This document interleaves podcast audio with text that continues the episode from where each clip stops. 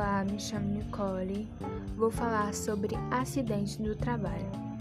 Acidente do trabalho é o que ocorre pelo exercício do trabalho a serviço da empresa, como segurado, empregado, inclusive o doméstico, trabalhador avulso, médico residente, bem como segurado especial, trabalhador rural, no exercício de suas atividades, provocando lesão corporal ou perturbação funcional que cause a morte, a perda ou redução temporária ou permanente da capacidade para o trabalho.